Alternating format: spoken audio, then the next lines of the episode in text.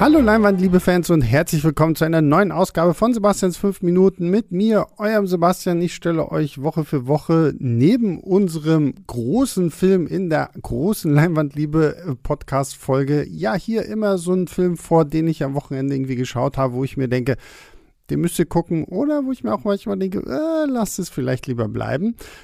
Aber heute habe ich so eine Empfehlung für euch, den habe ich vor kurzem jetzt mal wieder geguckt, weil ich irgendwie Bock drauf hatte. Und ähm, ja, ihr kennt das Spiel. Moment, ich äh, drücke auf meine fünf Minuten.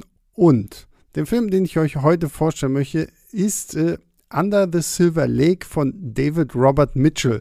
David Robert Mitchell könntet ihr vielleicht kennen, weil das ist der gleiche Regisseur, der uns, ich meine, 2014 rum äh, den Horrorfilm It Follows geliefert hat. Äh, auch sehr zu empfehlen. Und Under the Silver Lake ist jetzt quasi Mitchells zweiter Film in der Hauptrolle ein großartiger Andrew Garfield. Und da muss ich echt nochmal sagen, Andrew Garfield ist nicht nur Spider-Man, ist nicht nur Peter Parker. Der Mann hat, genau wie Robert Pattinson, auch wirklich was auf dem Kasten, weil Robert Pattinson kriegt ja auch irgendwie immer nur Stunk, weil er irgendwie irgendwann mal einen glitzernden Vampir gespielt hat. Und ich habe immer so ein bisschen das Gefühl, Andrew Garfield kriegt jetzt halt auf einmal wieder so einen Push wegen der ganzen Spider-Man-Kiste, aber er hat auch schon ganz, ganz tolle andere Filme gemacht, unter anderem halt Under the Silver Lake. Und das ist halt so ein bisschen so eine sehr verschwurbelte Mystery-Thriller-Detektiv-Story. Also äh, Garfield spielt einen jungen Mann namens Sam, der einfach irgendwie in LA lebt und halt irgendwie sein Leben genießt und äh, ja, und findet äh, sich dann auf einmal angezogen von einer jungen Nachbarin, die in seinen Wohnkomplex da einzieht und die beiden unterhalten sich auch, treffen sich auch. Und als er am nächsten Morgen wieder zu ihr hingehen will, ist ihre komplette Wohnung leer. Sie ist verschwunden und keiner weiß, wo sie sein könnte. Und daraufhin begibt sich Sam halt auf Spurensuche um herauszufinden, wo sie halt abgeblieben ist und entführt uns quasi in die Untergrundwelt von LA, die in diesem Film halt vollgestopft ist mit merkwürdigen Gestalten, Kreaturen, mit merkwürdigen Verschwörungstheorien und allem möglichen Kram. Und das ist das tatsächlich, was ich an diesem Film wahnsinnig liebe, dass David Robert Mitchell hier es einfach geschafft hat, einen, einen Film zu produzieren und zu drehen und auch zu schreiben, der halt wirklich auf der einen Seite so, so, eine, so eine Hommage an das verrückte LE ist, mit also Partys, mit diesen ganzen kreativen Menschen, die sich da alle irgendwie sammeln und gleichzeitig aber auch eine Hommage an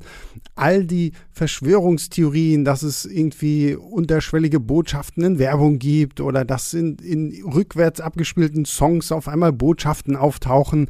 Und so entführt uns dieser Film immer mehr und mehr in so eine merkwürdige, hypnotische Position, wo man einfach, also zumindest ich, gar nicht mehr aufhören konnte, diesen Film weiterzugucken. Und der ist so, glaube ich, so knapp zwei Stunden, zweieinhalb Stunden. Also der ist auch relativ lang, das muss ich vielleicht auch dazu sagen.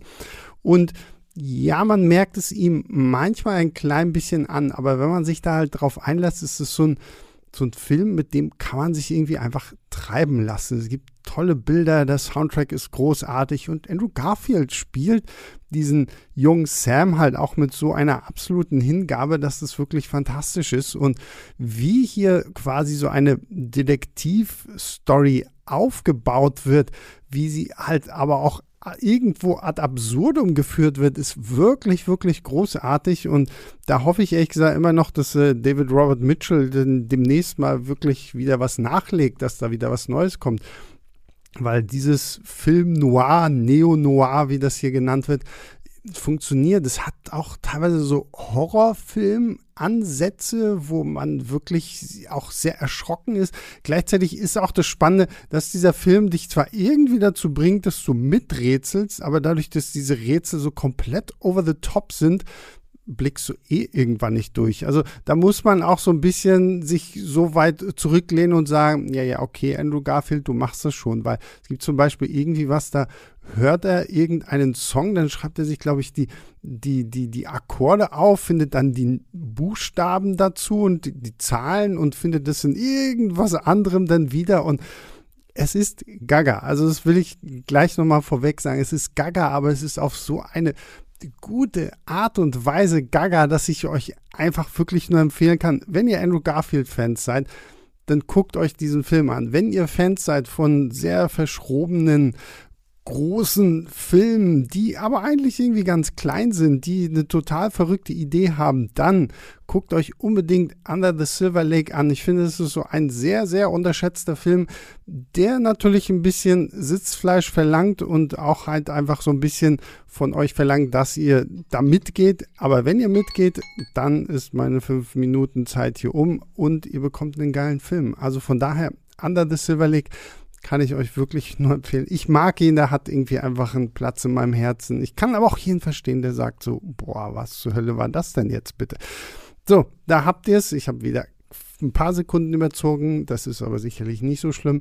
Äh, Under the Silver Lake mit Andrew Garfield kann ich euch empfehlen. Und ja, ansonsten hört einfach mal ein paar andere Podcasts, wenn ihr die nicht eh alle schon gehört habt. Wir hören uns dann am Donnerstag wieder. Dann reden wir über Jackers Forever. Da bin ich schon sehr gespannt, weil die Aufnahme zu Jackers Forever habe ich jetzt gleich, nachdem ich diese Aufnahme hier gemacht habe. Ähm, macht euch auf was gefasst. Es wird sicherlich sehr interessant, hoffe ich zumindest. Keine Ahnung, vielleicht äh, preise ich das hier auch viel zu hoch an. Ähm, ja, ansonsten hören wir uns demnächst wieder. Guckt ganz viele Filme, bleibt gesund. Wir hören uns bald, bald wieder. Bis dahin, macht's gut. Ciao, ciao. Leinwandliebe und Sebastians 5 Minuten sind Filmstarts-Podcasts der Webedia GmbH. Moderation und Schnitt Sebastian Gertschikow, Produktion Tobias Meyer, Monique Stibbe und Nina Becker. Die Songs Take a Chance und Easy Jam im Intro und Outro kommen von Kevin McLeod. Die Links zur Musik und zur Lizenz findet ihr in den Shownotes.